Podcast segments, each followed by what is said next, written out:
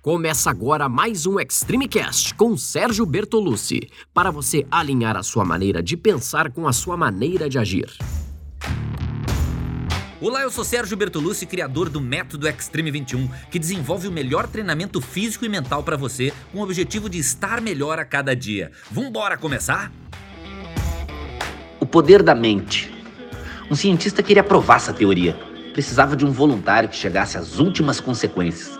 Conseguiu uma penitenciária, era um condenado à morte que seria executado na cadeira elétrica. Propôs a ele o seguinte: ele participaria de uma experiência científica na qual seria feito um pequeno corte no seu pulso, o suficiente para gotejar o seu sangue até a última gota.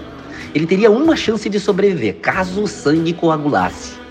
Se isso acontecesse, ele seria libertado, caso contrário, ele iria falecer pela perda do sangue, porém teria uma morte sem sofrimento e sem dor. O condenado aceitou, pois isso era preferível a morrer na cadeira elétrica e ainda ter uma chance de sobreviver.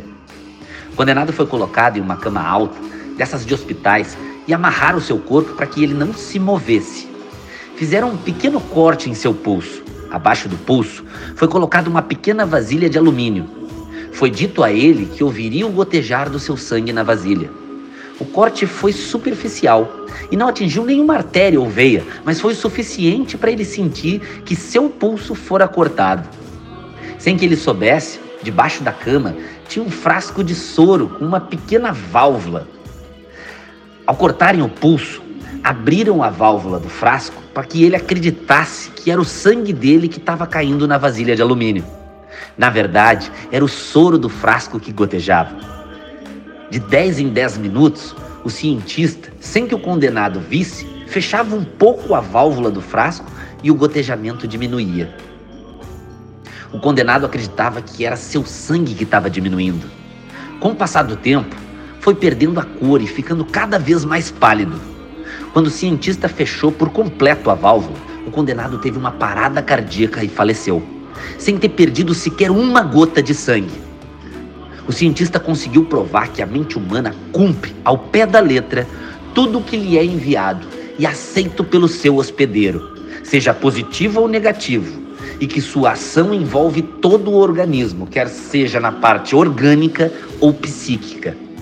Essa história é um pouco triste, mas é um alerta para filtrarmos o que enviamos para nossa mente, pois ela não distingue o real da fantasia, o certo do errado, simplesmente grava e cumpre o que lhe é enviado. Quem pensa em fracassar já fracassou mesmo antes de tentar. Esse foi mais um episódio do Extreme Cast com Sérgio Bertolucci. Espero que tenha feito sentido para você, que você coloque em prática e lembre-se que você pode ouvir quantas vezes quiser.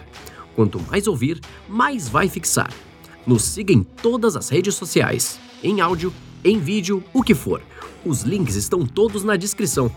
Tamo junto, segue firme e até a próxima!